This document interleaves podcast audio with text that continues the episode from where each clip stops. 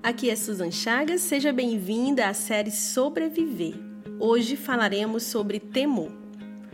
O temor do Senhor é o princípio da sabedoria. Todos os que cumprem os seus preceitos revelam bom senso. Ele será louvado para sempre. Salmos 111, 10.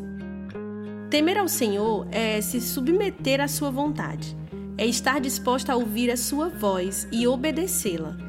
É entender que os nossos desejos não podem nos governar.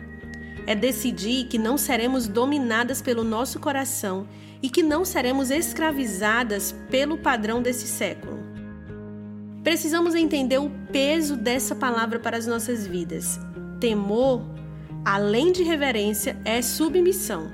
Do que adianta eu reverenciar uma presença e não me submeter a ela? Nós somos habituadas a reverenciar a presença manifesta de Deus nos ambientes de culto ou quando estamos fazendo algo que consideramos espiritual.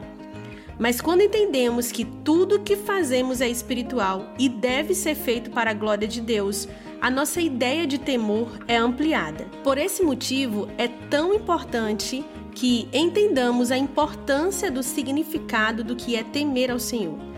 Temer ao Senhor é o primeiro passo em direção a uma vida sábia.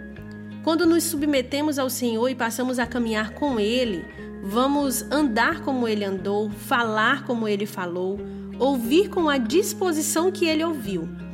Nós passamos a manifestar Cristo em todas as áreas das nossas vidas e Ele será louvado e glorificado a partir de nós. Eu quero te convidar a pensar sobre as diversas áreas da sua vida: área profissional, familiar, financeira, amorosa, espiritual, ministerial. Será que todas essas áreas de fato estão submetidas ao senhorio de Cristo?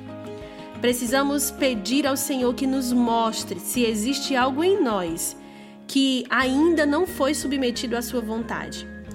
Temos todos os dias a oportunidade de convergir para Ele. Se você consegue identificar que falta temor a Deus nas suas movimentações, ore sobre isso, entregue a Ele todos os seus caminhos.